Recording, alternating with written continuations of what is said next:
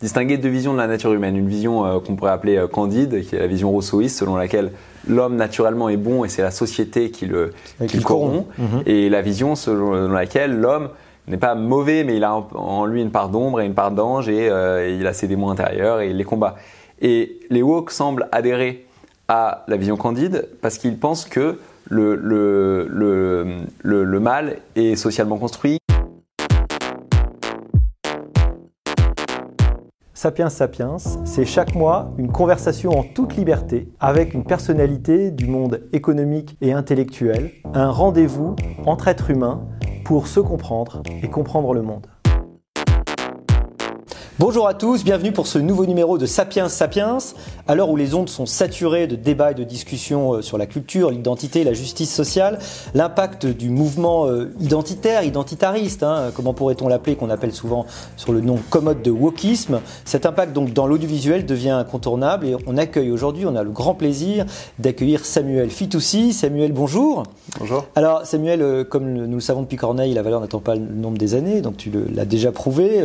HEC, diplômé de Cambridge euh, en économie, chroniqueur au Figaro, euh, essayiste. Euh, tu nous viens aujourd'hui avec un livre qui sort ces jours-ci, qui s'appelle Woke Fiction, et qui pose des questions cruciales. Comment le wokisme est en train de redéfinir les narrations, les représentations à l'écran, en quoi ces changements influencent les productions, la diffusion, la réception des œuvres audiovisuelles. À travers lui, évidemment, c'est la question de ce mouvement des identités, de son impact sur la société qui se pose. Un livre où tu vas vraiment en profondeur peut-être pour euh, commencer, est-ce qu'on peut essayer de définir cette notion qui est parfois euh, niée euh, dans son existence même, hein, surtout par les gens qui en sont partis en fait, hein, qui en font qui en font partie, cette notion qu'on appelle d'une façon commode de wokisme? Moi, le, wokisme, je le définis assez simplement. c'est simplement l'idée, la croyance selon laquelle le racisme, la misogynie, la transphobie et l'homophobie sont omniprésents en Occident et constitue un effet social euh, majeur de notre époque. Donc, selon moi, on peut dire que certains vont adhérer à cette croyance et cela, on peut les, qualifier de woke. Euh, ce qu'on peut ajouter aussi, c'est que beaucoup de gens disent que le wokisme n'existe pas, que c'est une invention des conservateurs, mais ces mêmes gens diront que l'intersectionnalité, ça existe, diront que le continuum de violence faite aux femmes, ça existe, Hmm. diront que les réunions en non-mixité raciale, ça existe, euh, diront que les concepts de racisme systémique ou de suprématie blanche, ça existe. Donc tous ces concepts, euh, ces notions, ces concepts et ces croyances, on peut, les, on peut par commodité euh, les classer sous le terme wokisme pour, pour en discuter, de la même manière que certains parlent d'extrême droite pour définir un ensemble de hmm. croyances classées sur l'échiquier politique à l'extrême droite. c'est un concept pertinent la thèse que tu défends, c'est que ce mouvement wokisme, il est visible particulièrement dans les productions audiovisuelles, pour dire de façon générale, les films, les séries qui sont soumises aujourd'hui. Et c'est ça ce que tu veux étayer dans ton livre. Oui, je pense qu'il y a le wokisme a, euh, impacte les films et les séries de deux façons principales. La première, euh, c'est celle qu'on voit le plus, c'est euh, la, la c'est les discours militants explicites, euh, euh, la représentation de l'Occident comme un enfer patriarcal et misogyne, c'est euh, la, surreprésentation de certains groupes identitaires, parfois de façon non naturelle. Et donc toutes ces choses-là, évidemment, on les voit. Et donc, selon moi, c'est pas le plus pernicieux et le plus grave. Pour moi, le plus grave, c'est les manifestations invisibles du wokisme. C'est-à-dire que parfois, on voit des films et des séries qu'on croit apolitiques, mais en fait, elles sont déjà aux normes woke et on sait pas que, ce qu'on ne sait pas, c'est que si elles avaient été produites il y a 10 ans, elles auraient eu euh, plus de mm. saveur. Euh, par exemple, euh, on parle beaucoup pour les romans de, lecteurs en sensibilité. Vous savez, pour les romans pour enfants, maintenant, souvent, il y a des consultants qui relisent les romans avant qu'ils soient publiés pour, pour corriger tout ce, qui ne, tout ce, qui, tout, ce qui, pourrait constituer un faux pas idéologique, tout ce qui pourrait indirectement inciter au mauvais comportement. Mais à Hollywood, il y a exactement la même chose pour les films. Mm. Tout, les grands studios de production, c'est le New York Times qui le dit, ont recours à des cabinets de conseil dits de conseil en diversité et inclusion, qui relisent les scénarios, les retouchent, euh, font attention à ce qu'un groupe identitaire euh, supposé opprimé soit pas présenté négativement, à ce que les femmes agissent de manière indépendante et pas trop avec l'aide, c'est des exemples comme ça au hasard, pas trop avec l'aide des hommes, sinon ce serait une négation de leur indépendance. Euh, pareil pour les pour d'autres groupes identitaires. Euh, font attention à ne pas euh, euh, représenter des rapports de séduction amoureux qui pourraient indirectement être assimilable à une, une, une, glorification de la culture du viol, par exemple des rapports amoureux où l'homme fait le premier pas, la femme lui résiste, puis finalement la femme succombe à ses avances. donc voilà, tout un ensemble de, de, de, de schémas narratifs, de types de personnages qu'il faut éviter et que la plupart, j'essaie de le prouver dans mon livre, des, en tout cas des grosses productions, euh, un peu moins en France, mais euh, il y a quand même ça. Euh, tout, adhère à ces injonctions et ce qu'on voit à l'écran est déjà aux normes idéologiques. Oui, c'est une sorte de wokisme systémique finalement qui est d'autant plus pernicieux qu'il n'est pas forcément visible. Alors ça nous amène peut-être à, la première question qu'on peut se poser autour de, ce mouvement. Ce que tu montres, c'est qu'il y a un primat en fait de la morale sur le contenu, ou que ce qui est d'abord recherché, c'est une conformité à, aux structures qui sont recherchées, au détriment, parce que tu parlais de de perte de, perte de saveur, hein, euh, au détriment finalement de peut-être de la, de la, qualité de l'histoire, de l'intérêt, voire de sa véracité. Euh, ça pose une question euh, vertigineuse en matière d'art. Hein, c'est qu'est-ce qui, qu'est-ce qui doit être poursuivi Est-ce que c'est finalement intéressé quitte à divertir, aussi alerter parfois, montrer le réel, ou est-ce que c'est montrer le devoir-être ou une forme de, de conformité?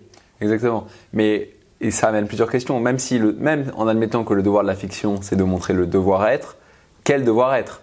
Euh, Parce que par exemple, Delphine Arnott, Ernotte, la hmm. présidente de France Télé, récemment a dit euh, on ne présente pas la France telle qu'elle est dans nos fictions, mais telle qu'on voudrait qu'elle soit. Hmm. Déjà, cette vision est critiquable. Et qui le ont d'ailleurs? Voilà, qui, est le on Qui euh, décide de, quelle est la, la, la, vision idéale de la France euh, Par exemple, un, un sujet important euh, dans, dans, le wokisme, c'est le, le, le, concept des stéréotypes de genre. Hmm. Euh, L'idée que les asymétries hommes-femmes euh, dans, le, dans, le, dans nos sociétés seraient construites socialement, l'idée qu'il n'y aurait pas de différence psychologique moyenne innée entre les hommes et les femmes, ce qui est plutôt faux, ce qui est plutôt nié par la science. Hmm. Donc, par exemple, les woke, le devoir-être, comme vous dites, de, de, des sociétés occidentales pour les woke, c'est un monde où euh, il y a euh, parité parfaite entre les hommes et les femmes dans tous les domaines. Et c'est ce monde euh, qu'il porte à l'écran. Mais le, le, c'est pas sûr qu'il faille mm. pousser à ce modèle parce que ce serait, in fine, inciter les gens à, à faire ce qu'ils ne veulent pas au fond d'eux faire. Mm. Euh, donc voilà, donc, donc même si on adhère au devoir-être, euh, quelle, la question c'est la, la, la, le projet de société des woke est-il le bon? Et effectivement, euh, moi personnellement, je pense que c'est c'est pas c'est pas le rôle de la fiction. Le rôle de la fiction, c'est de divertir, et ça, ça passe par montrer la réalité souvent telle qu'elle est, par montrer l'humain euh, dans tout ce qu'il a d'imparfait. Euh, ce qui nous permet, ce qui permet d'ailleurs une forme de catharsis en nous permettant de, rire de nos vices, de notre imperfection morale. Euh, le, le meilleur exemple de ça, c'est les sitcoms. Euh, je sais pas si, bah, si vous regardez Friends et Seinfeld, par exemple, ce genre de sitcoms, c'est les meilleurs exemples.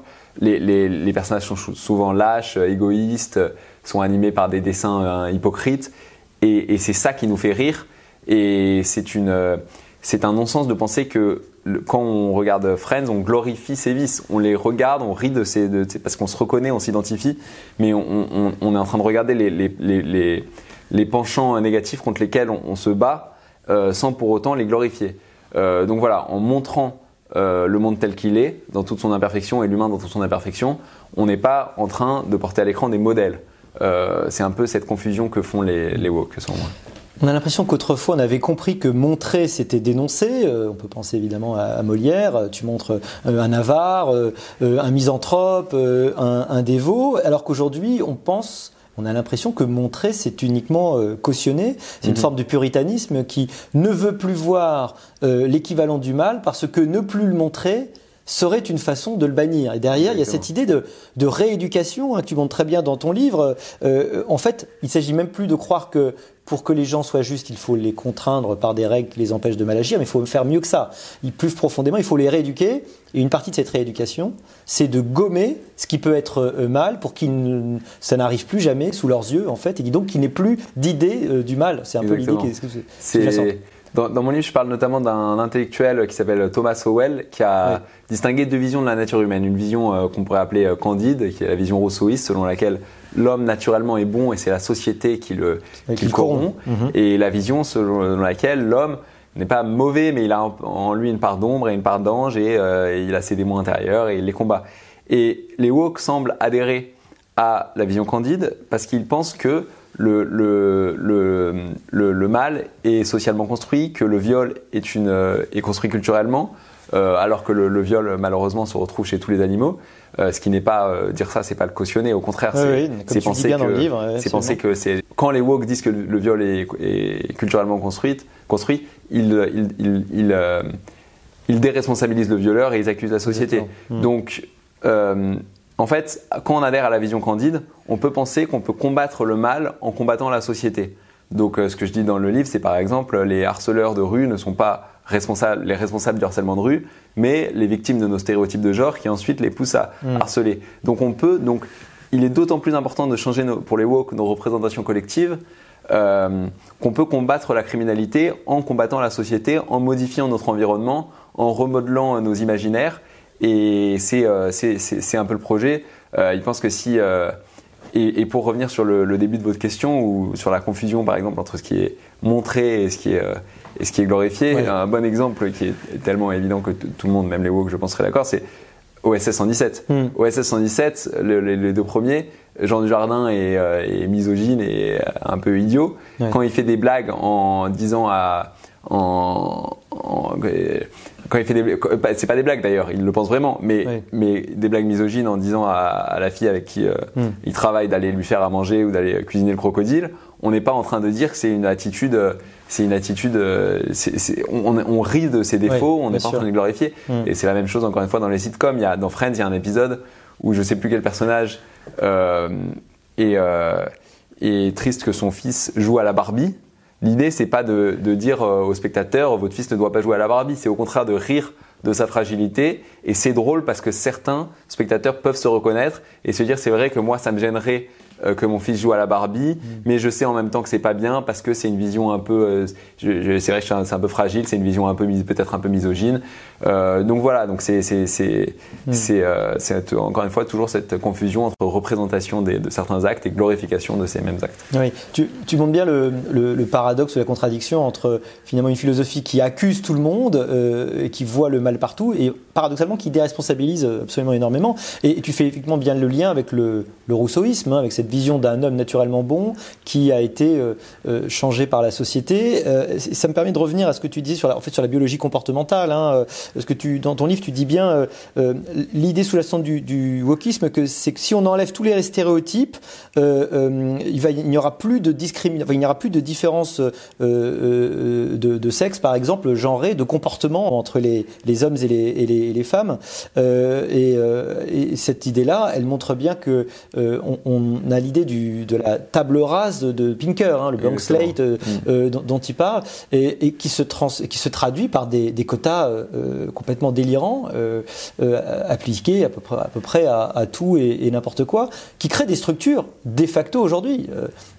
quand tu parles des, structures aujourd'hui qui font que les Oscars vont être déterminés, donnés mm. en fonction de structures, on est bien face à une institutionnalisation de mm. ce que tu de ce que tu décris, et c'est peut-être l'aspect le plus, le plus préoccupant. Euh, on n'est même plus dans une mode, on est dans un nouveau mode euh, de production, ce qui est très différent. Exactement. On peut euh, parler de, wokisme systémique. Je crois qu'on mhm. dit que le racisme systémique, mais c'est plutôt le wokisme.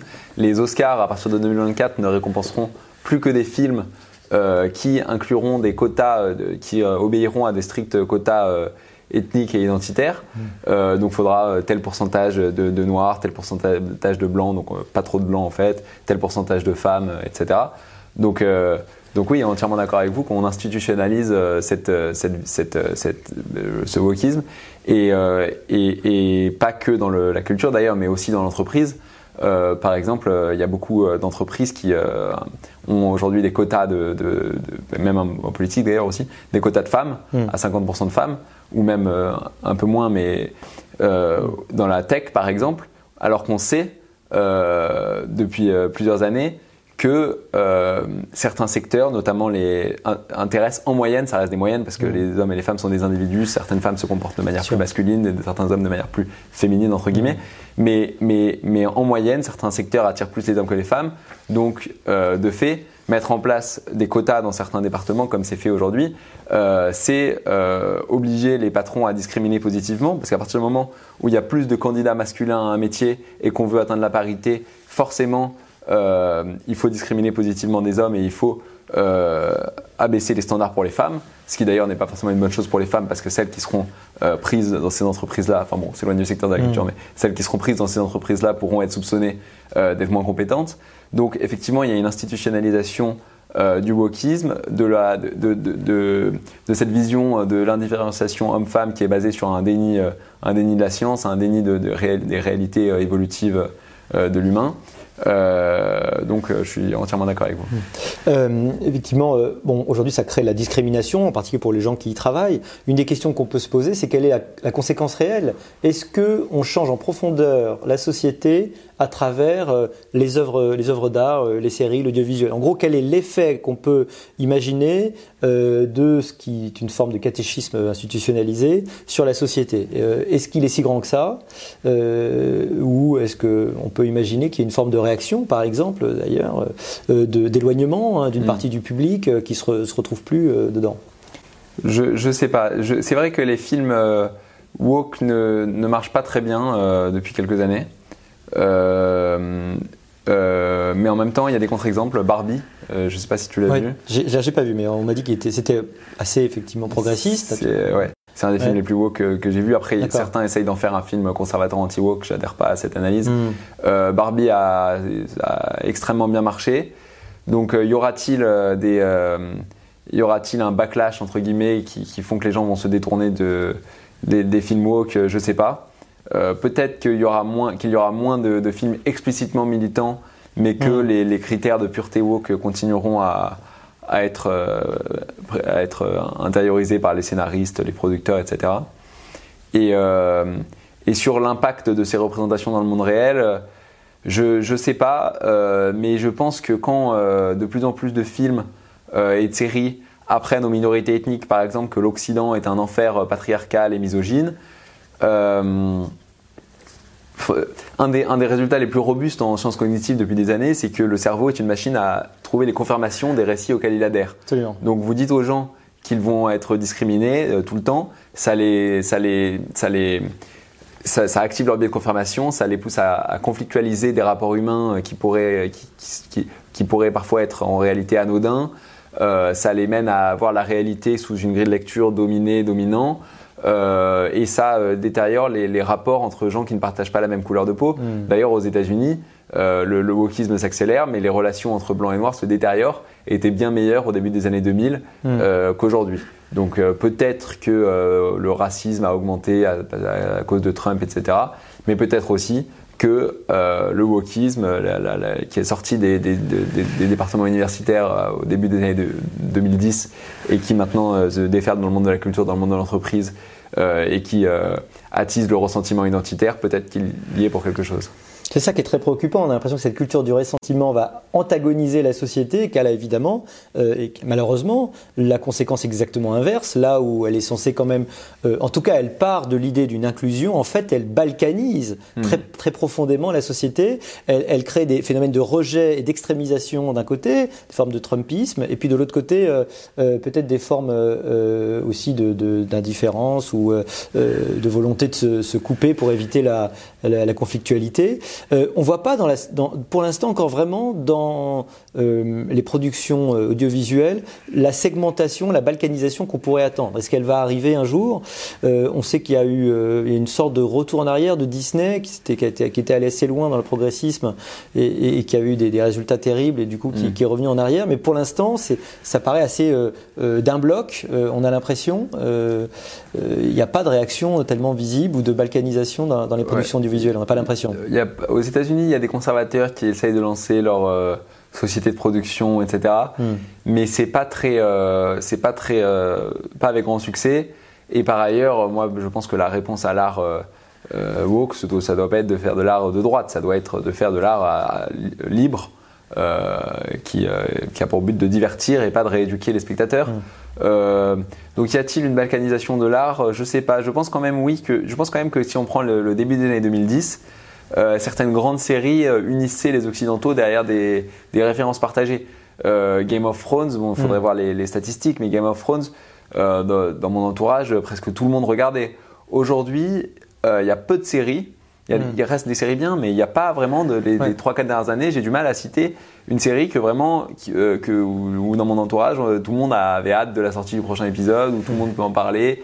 Euh, donc, euh, donc je pense qu'il y a quand même une balkanisation, ce qui n'est pas très surprenant si les séries se mettent à, à- quand les séries sont politisées, forcément, euh, ceux qui ne sont pas d'accord avec les messages ont du mal à la regarder. Si elles visent certaines niches identitaires, euh, ceux qui n'appartiennent pas à cette niche identitaire ne, ne peuvent pas la regarder. Mm.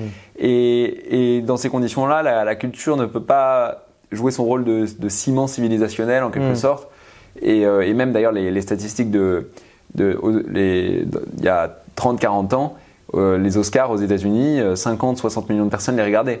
Euh, Aujourd'hui, on est plus entre, on est entre 10 et 15.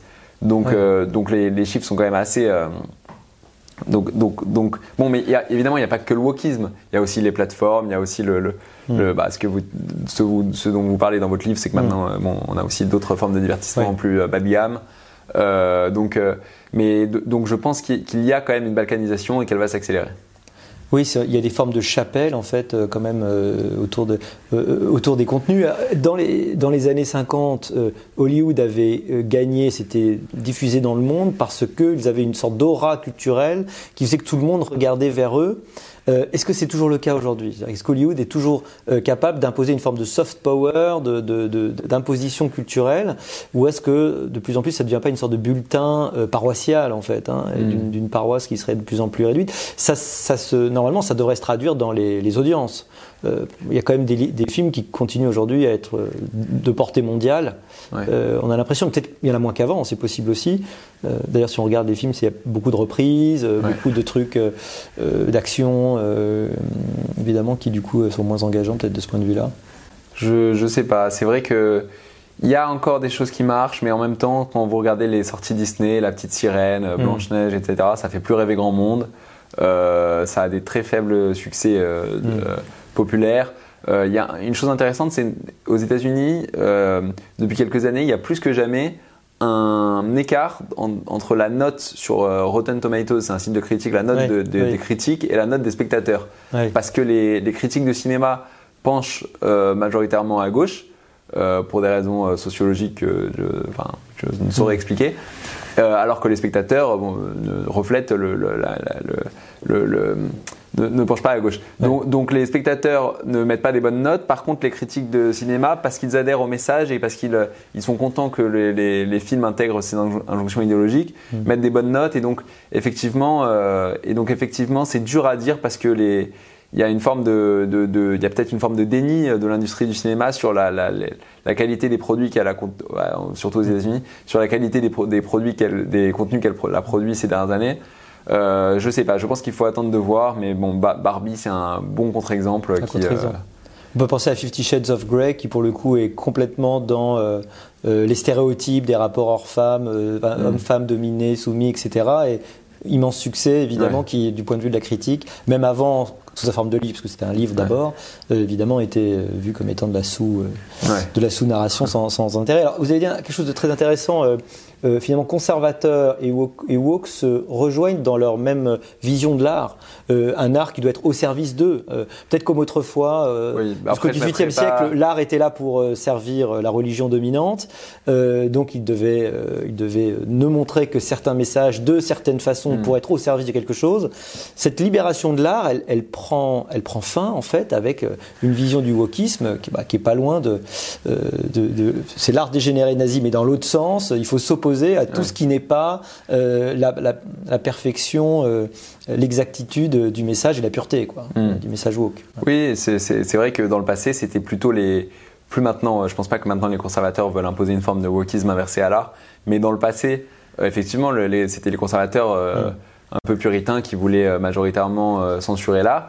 Mais je pense qu'il faut pas non plus dire que euh, qu'on ne peut pas critiquer. Moi, moi, je- ce que je refuse, c'est que certains puissent imposer leur vision subjective de la morale et obliger tout le monde à s'y conformer. Mm. Mais je pense qu'on peut néanmoins critiquer des œuvres pour des raisons morales.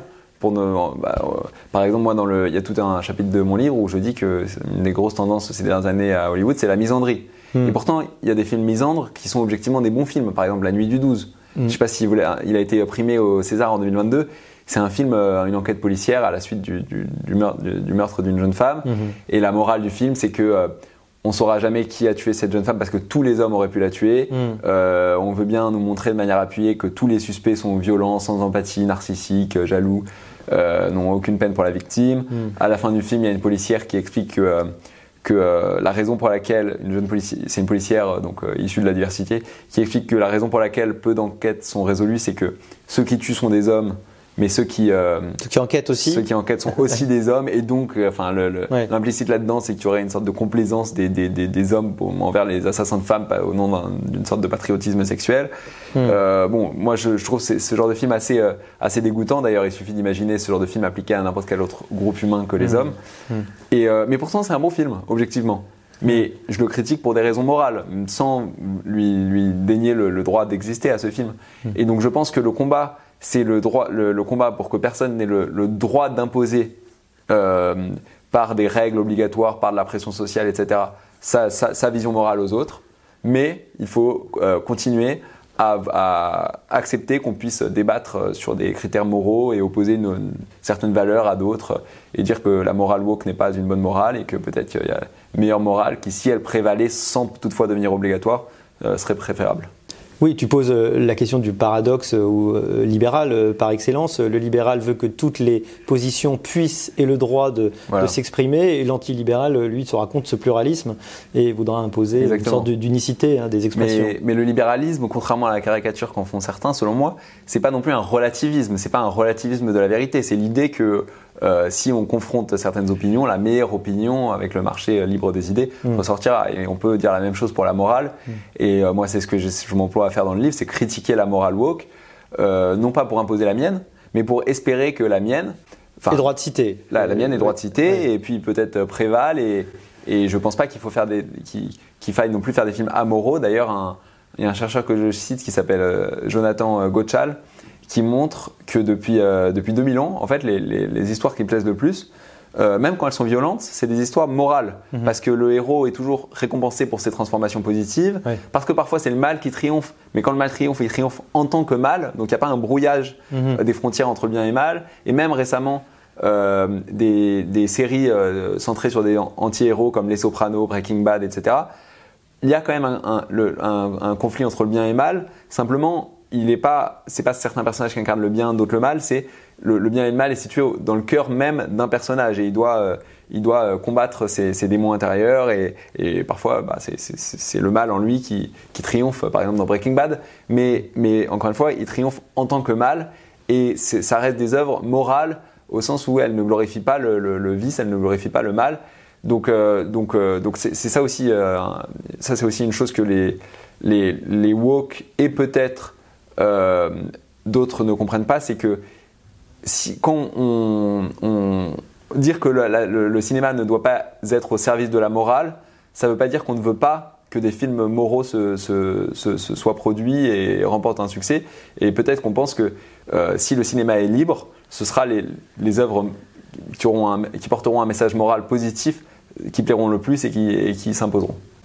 Samuel Fitoussi, euh, merci beaucoup. Merci à vous pour l'invitation.